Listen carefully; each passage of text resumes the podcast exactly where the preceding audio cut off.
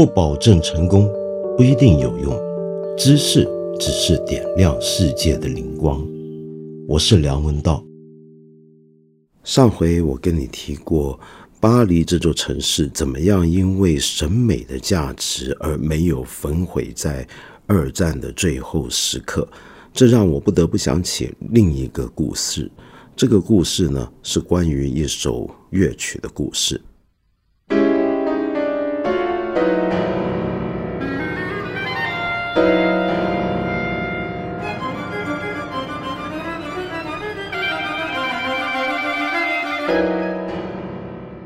这首曲子是我个人非常非常着迷而且喜爱的一首曲子，它有一个很奇特的题目，叫做《时间终结四重奏》。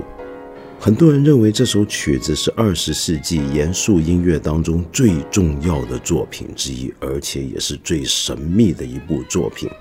这个曲子的诞生的故事啊，就跟二战很有关系了。为什么呢？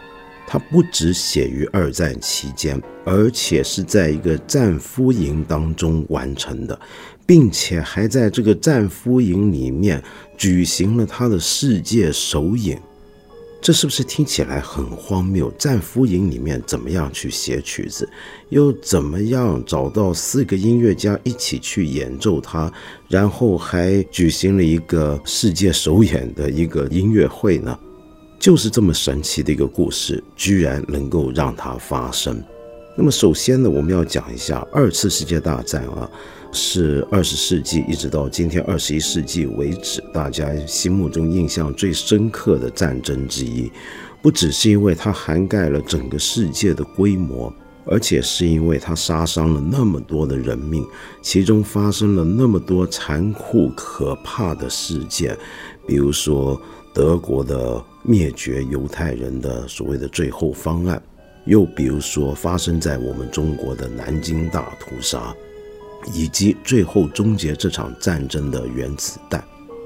那么，所以很多人会认为，在二次世界大战之后啊，艺术还有可能吗？是个很重要的问题。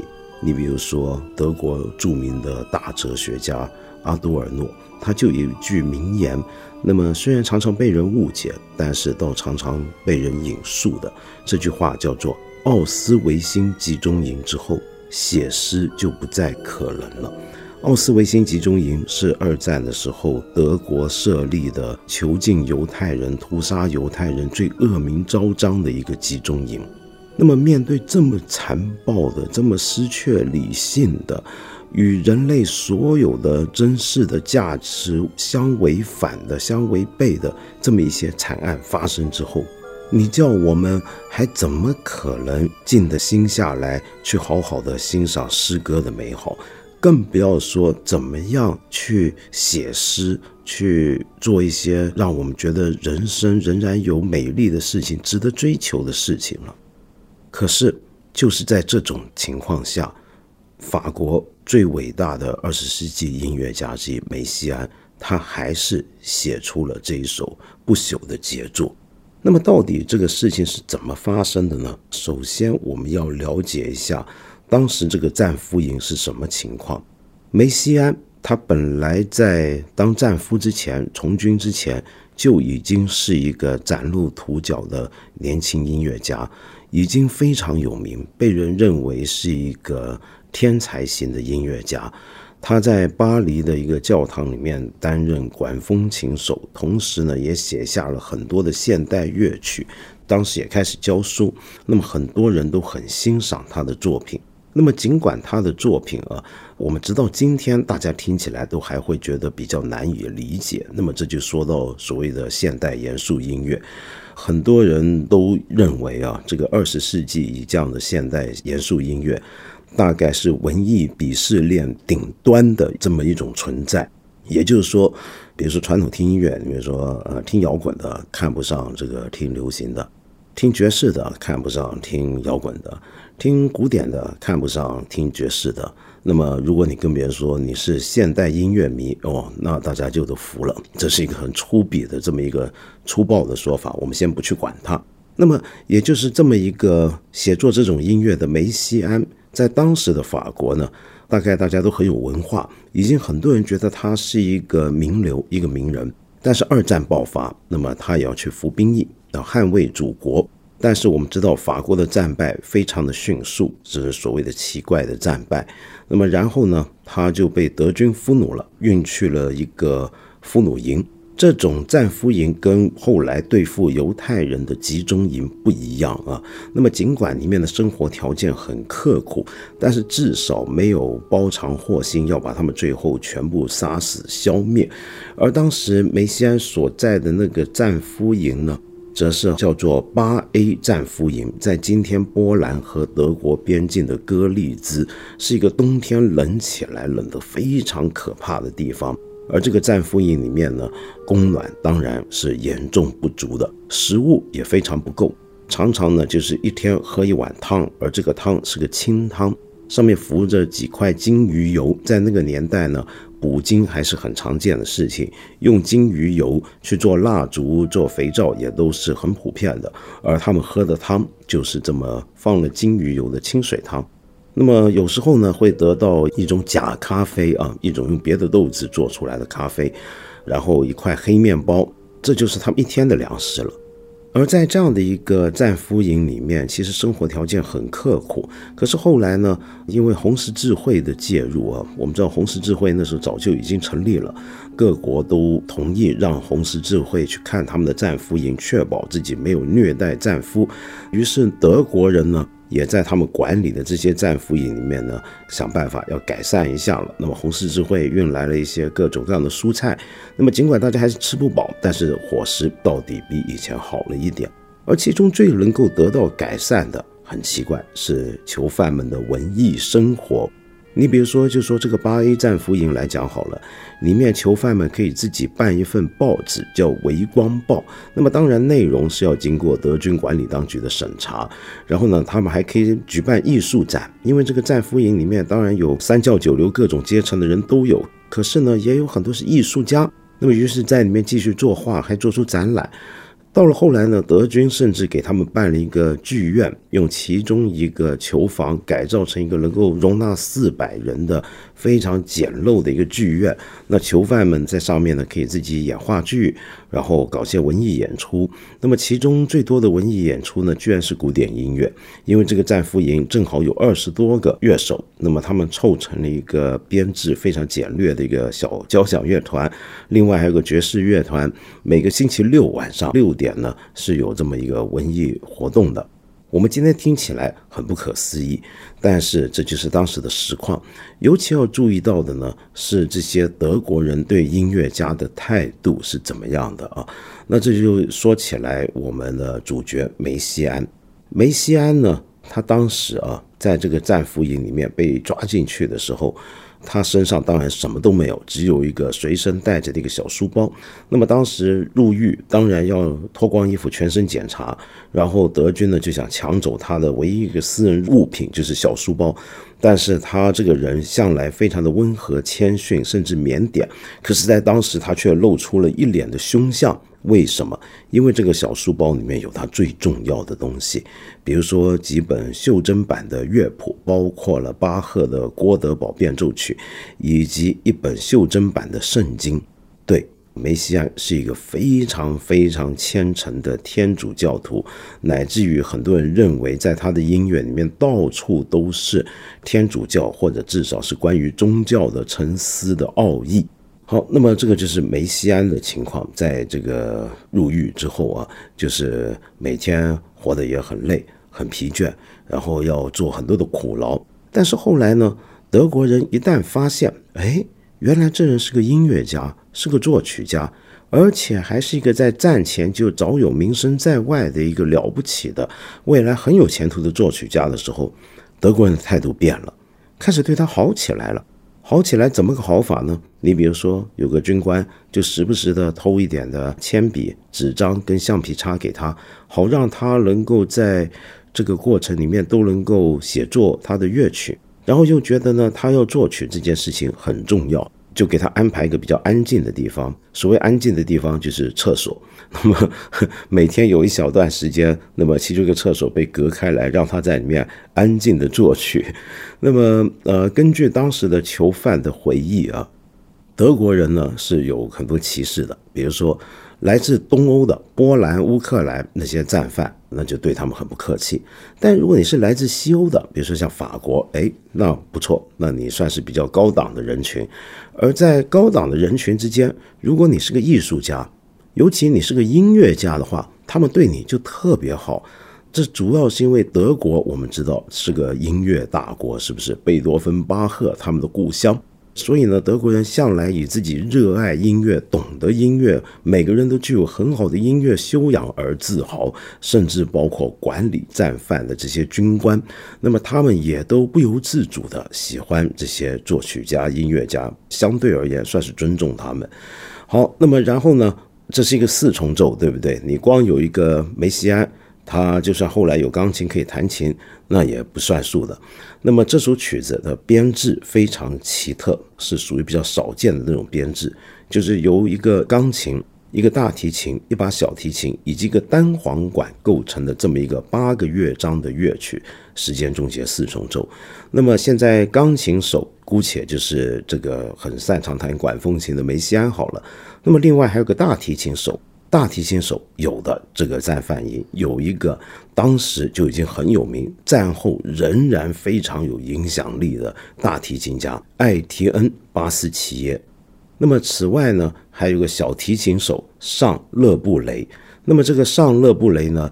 比较可怜，因为战争这几年使得他荒废琴艺，后来呢再也没有办法做成专业小提琴手。可是他却成了一个著名的演员，而且还改了名字叫拉尼耶，首演过萨特有名的剧本《苍蝇》。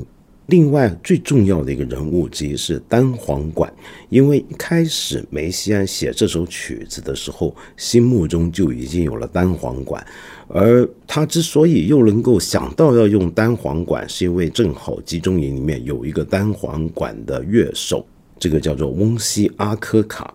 翁西阿科卡跟刚才我说的几个人不同。不同在于，其他人那些乐器没办法带着到处跑，就这个战俘营也不可能一下有这个乐器给你。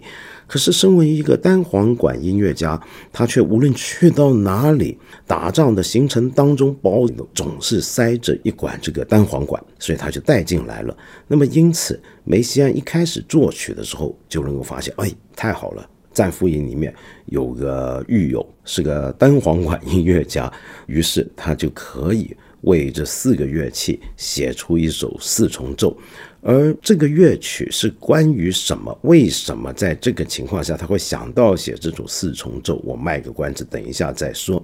我回头跟你们讲一下，就是梅西安是个什么样的人。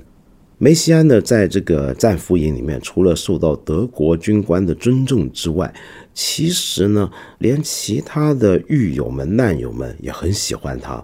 因为他身上有一股很神秘的诗人气质，而且总是很乐观，很奇怪。在这个情况下，大家吃不好，然后挨冻，常常是零下几度，穿得很薄，在户外做苦劳，但是他总是很乐观，好像很温文尔雅，很开心，总是有一股镇定的力量在他身上。而且说起话来呢，常常带有诗意，那这也很难怪。他父亲、母亲都是诗人，并且翻译其他语种的诗到法文去。那么，所以呢，到了后来，囚犯呢都很喜欢去找他聊天，觉得跟他聊天仿佛能够获得一种救赎，觉得这个人身上浑身罩满了一股光辉。那不知道是因为他是音乐家的缘故，还是因为他特别真挚的信仰的缘故。而说到他的音乐啊，他对音乐的理解也非常非常的独特，这让我想起来，就是我们看理想上面给大家讲古典音乐的焦元溥。焦元溥呢曾经写过一篇文章，里面就提到过梅西安的一个故事，很有趣。就说有这么一个英国的作曲家郭尔，当年呢到巴黎跟随梅西安学习音乐分析。那么有一回呢，在上课的时候。轮到他报告一首莫扎特的作品，他就说：“我仔仔细细把曲子从头到尾整理一遍，乐句、节奏、和声、曲式等等，全都完整分析。当他自信满满在老师和同学面前讲解的时候，没想到当我说在这个小节乐曲转入下属小调和弦，梅西安居然毫不客气的当场说错，哎，让他觉得很没面子，一边继续报告，一边在看那个和弦，没错啊。”这明明是一个下行小调和弦啊，难道是老师看错了吗？然后他把话转回来，又提了一次，梅西安还说错，那么他就觉得太难看了。可是他很确定那个和弦就是下行小调，所以后来呢，他下课之后去向梅西安请教，那个如果不是下行小调，那个和弦又会是什么呢？你知道梅西安怎么回答吗？梅西安说，在那个小节啊，哎，莫扎特。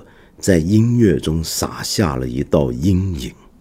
好，那让我们回到这个之前还没在巴黎当教授，在战俘营里面受苦劳的这个梅西安。这里呢，我要跟大家介绍一本非常有意思的书，刚刚在台湾出了繁体中文版。那么这本书的书名叫做《为时间终结而作》。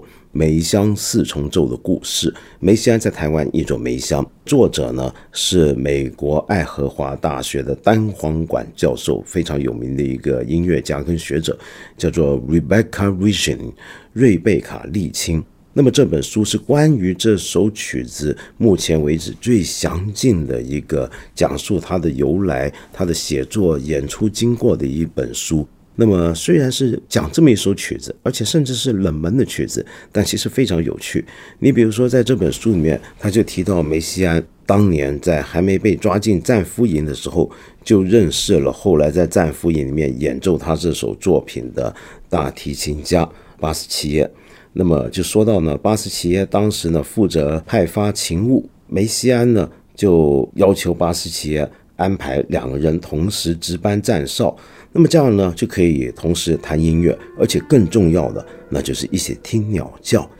梅西安同时还是个鸟类学家，他特别特别喜欢鸟的叫声，当然，他也大量的运用鸟鸣或者鸟歌进入自己的作品当中。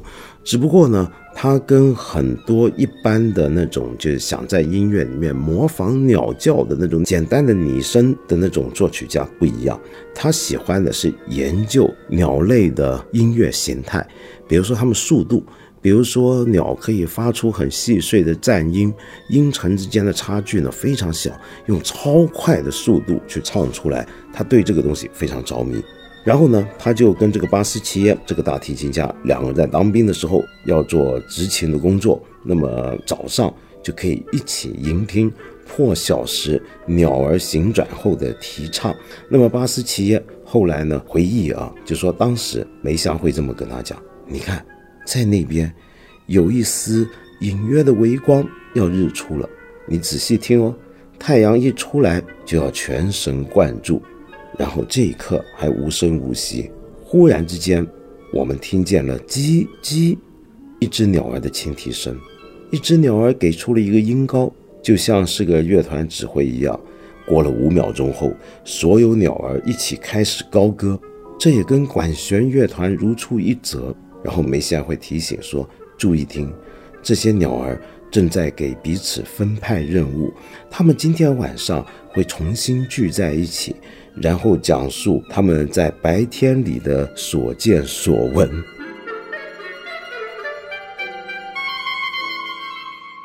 听起来这是不是一个非常古怪的一个人呢？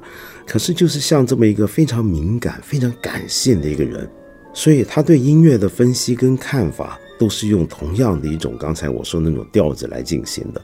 因此呢，我会建议啊，大家在听到这些陌生的乐曲，尤其是被人认为非常专业、非常技术化的这种现代音乐的时候，我们要不带偏见的，把我们罩住耳朵的很多的模式跟后剪拿掉，尝试去打开你的心灵，就像听鸟叫，就像在音乐中看到莫扎特头下的一道阴影这样子的来欣赏音乐。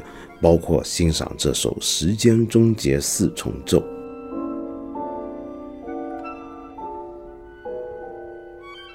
好，我们继续给大家介绍另外几位的当时的这些音乐家，其中很有趣的一个人呢，就是翁西阿科卡这个单簧管乐手，他呢是个犹太人，没错，犹太人的身份其实非常非常危险，差一点就会被送到集中营去，只不过因为他是原来法国政府军的这个身份，临时的保护住了他。而且他呢，虽然是犹太人，但是他没有宗教信仰，恰恰相反，他是个无神论者，是个共产主义者，只不过是个托派，是个革命分子。那么他在所有性情方面都跟梅西安是相反的，他不相信宗教，他不相信上帝的存在，他只相信人的努力。他同样很乐观，但是呢，是因为他认为正义必将获胜。德军必将战败，而且之后革命必然成功。他是这样的一个人。那么这几个人性格都不一样，但是在音乐上面都相处的很好。特别是梅西安跟阿科卡当时的关系非常好。为什么呢？梅西安曾经说过：“我跟你其实信仰的东西完全不一样，但是我们都是有信仰的人。”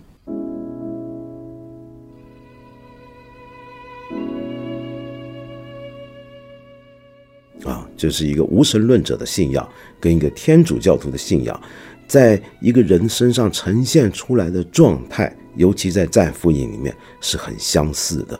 那就是都带着一种乐观镇定，仿佛你觉得他没有被这个战俘营折磨过，没有被这个战俘营改造过，在烂泥之中依然自己灿烂的物质的开花一样，是这么一个奇怪的现象。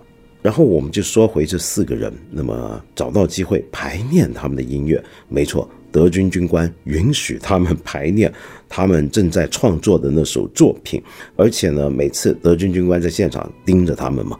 事后都会饱含敬意的起来送他们回牢房，那么非常尊敬这些音乐家在干的事情。不过当然你也要想想看啊，德军在这些战俘营干的事，当时也是希望让红十字会或者其他的中立国的使节来看的，那么就表示他们也很善待战俘，而且要展现德国人优雅的一面，就是德国人非常尊敬艺术，非常尊敬音乐，那么要展现这一面给大家看。然后故事就要说到一九四一年的一月十五号，这个作品终于念得差不多了，要演出了。而当时他们演出的乐器是怎么来的呢？那就是单簧管，就是这个阿克卡，他随身携带。而小提琴手尚勒布雷也是后来在集中营弄到了一把小提琴。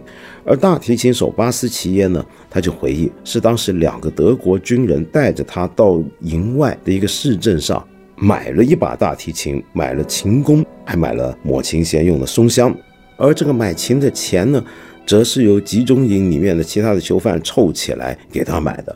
他一带这把琴回去，哇，那些囚犯欢天喜地，央着他赶快拉给我们听。然后他就给大伙拉了一整晚。而拉的乐曲里面包括有圣桑啊等等有名的古典音乐家的作品。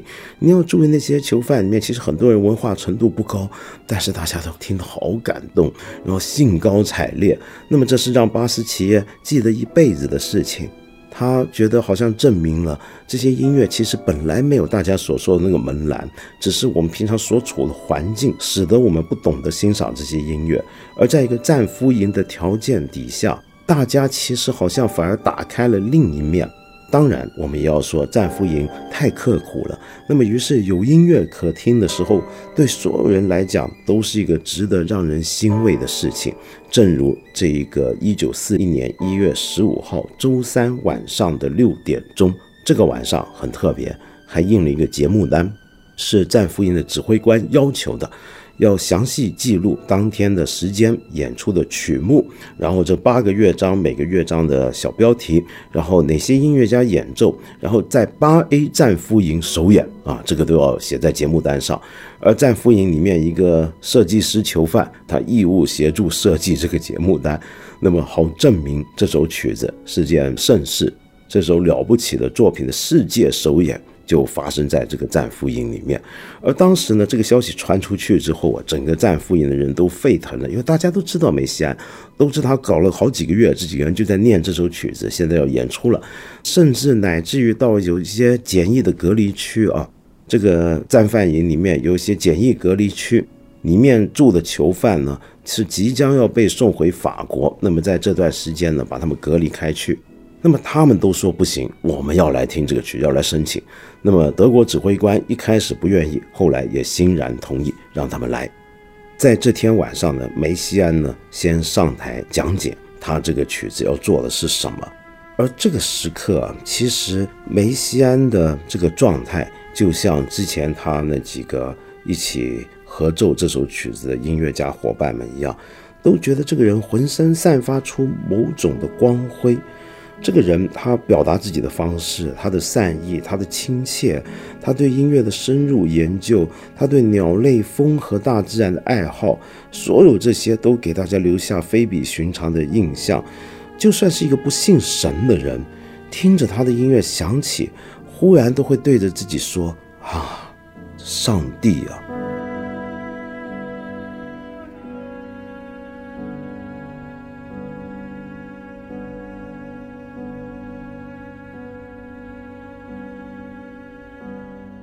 这首曲子的确是跟上帝相关的，这就是今天我要告诉你的一个重点。我们回头开始讲，在二战那个时刻。很多人都会原来信教的，也都开始怀疑上帝的存在了。无论你信任何宗教，当你目睹这种血流成河的惨况的时候，你都会问：如果真有神的存在，他怎么会允许这种事的发生呢？这难道不是神的缺席吗？那么也有一些宗教信徒会联想到圣经最后一卷启示录，或者天主教徒叫末世录里面讲末日审判的那个故事，觉得这就是世界末日的来临了。没错，时间终结四重奏确确实实是灵感来自于启示录的第十章里面的其中这么一段话。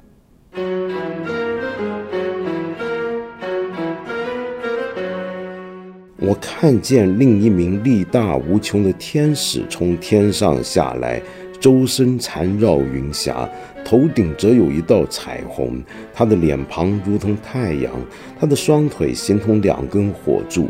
他的右脚踩在大海，他的左脚踏在大地。他挺立在大海与大地之上，然后他举起右手朝向上天，对着长生无疆的上帝起誓说。再也没有时间的存在了，但在第七名天使吹起小号的时日中，上帝的奥秘将被应验。请注意，这里的重点就是再也没有时间的存在。这是一句很神秘的话。什么叫做再也没有时间的存在呢？如果时间不存在之后，那些事情是什么呢？当然，我们受过现代的物理学、宇宙学的训练，我们大概知道时间的确是有诞生的日子了。但是，一般而言，我们会觉得，哎，那时间诞生之前。那是什么东西呢？我会对那个状态很着迷。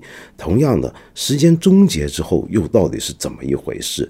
这首曲子之所以神秘的地方，就是因为它试图掌握时间终止、没有时间的状态。可是我们知道，音乐是一种时间的艺术，它在时间之中前行，怎么可能没有时间的音乐？怎么会去做到没有时间这件事情呢？那么，这就是梅西安在里面开创了很多的技法。当然，我不是一个专门讲音乐的人啊，啊，我也不懂，我不专业。但稍微提示一点，比如说里面的节奏，他就认为传统的节奏就是一种时间的束缚，他很想从传统的节奏模式之中，西方古典音乐节奏模式里面解放出来，于是开创了一种不可逆行的节奏的手法。简单讲，就在任何一组音符里面，从左到右去读谱。或者从右到左去读，你会发现两者的时值是相同的。无论从哪一个方向去读呢，两边都呈现出完全的时值。所以用种种类似的手法，他在这首其实还是在时间之中展开的乐曲，试图去掌握无限。而这个无限是什么状态？那当然就是这个惨无人道的世界终结的灾难之后，必然要来的弥赛亚跟最终的救赎。也就是说，身为虔诚天主教徒的梅西安，在《战俘营》里面写下这首曲子，其实是要跟他的难友们去分享一个道理。这个道理就是，我们也许已经到了世界末日，但是这就意味着最终的永恒的天国即将到来，我们都将得到救赎。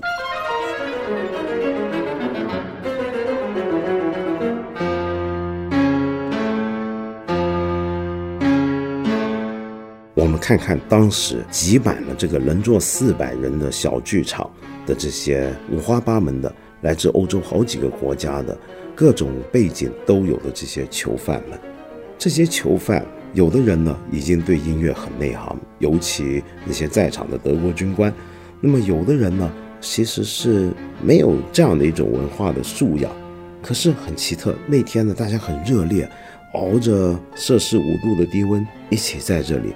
聚精会神地听，本来这首曲子很多段落应该会让你觉得很困惑、很不解、很烦躁，但是却一直保持着肃静，带着敬意，一声不吭地坐着，没有一个人轻举妄动。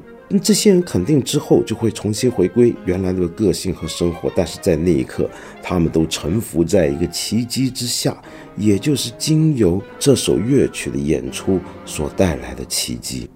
当时，一个在场的战俘事后回忆说：“曲子结束之后，一段尴尬的静默延长了最后乐音的回声，然后才响起了掌声。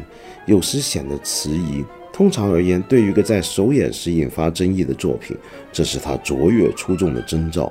但是，我们应该怎么去思考这一首与我们热爱的那种音乐相去甚远的乐曲呢？”整首曲子充满着信仰的流露，对于那些没有捂住耳朵、愿意倾听的人来说，它是什么？它就是针对囚禁、针对囚营的悲惨氛围的一场报复。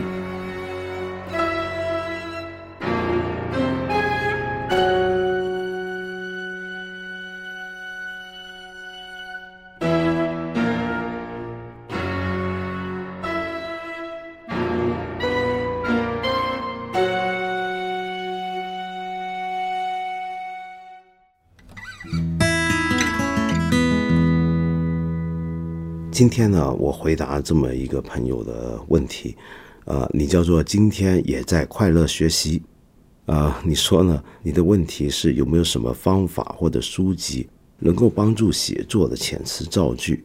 原来你是一个在校大学生，近年来发现自己喜欢文学和电影。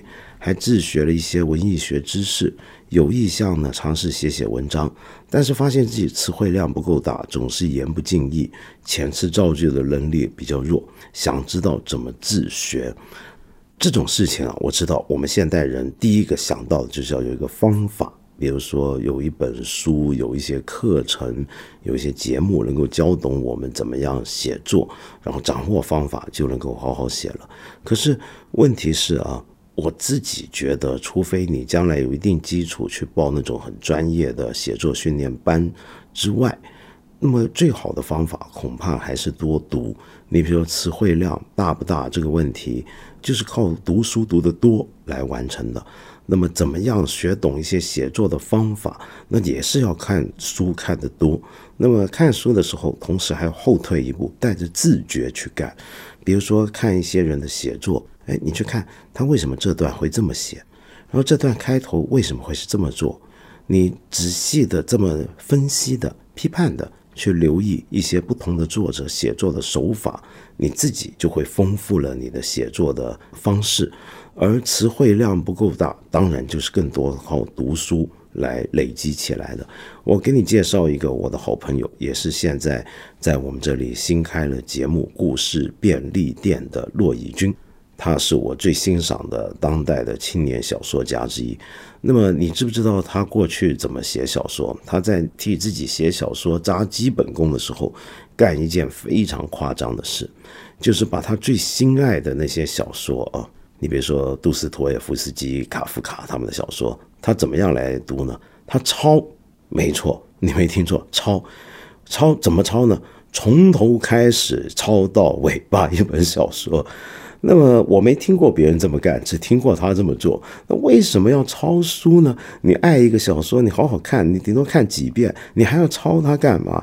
其实抄的过程，他就在不断的逼自己跟着这个作者的思路走，去想象他怎么去写这个故事出来，怎么去写这个小说出来。当然了，这不是每个人都能这么干的。我不是叫你这么做，可是这只是一个很极端的故事，告诉你我们读书的时候可以更认真的去读，而且同时读的更多。这么下来，有一天也许你会发现，你还是没有很好的写作能力或者怎么样，但是到最后，你可能会有一个很丰满的一个生命，是不是呢？我猜是吧。我们八分这个节目每星期三、每星期五都会在看理想 APP 和看理想微信公众号同步更新，欢迎你给我留言，提出你的问题或者建议。我们今天就先聊到这里了，下期节目再接着谈。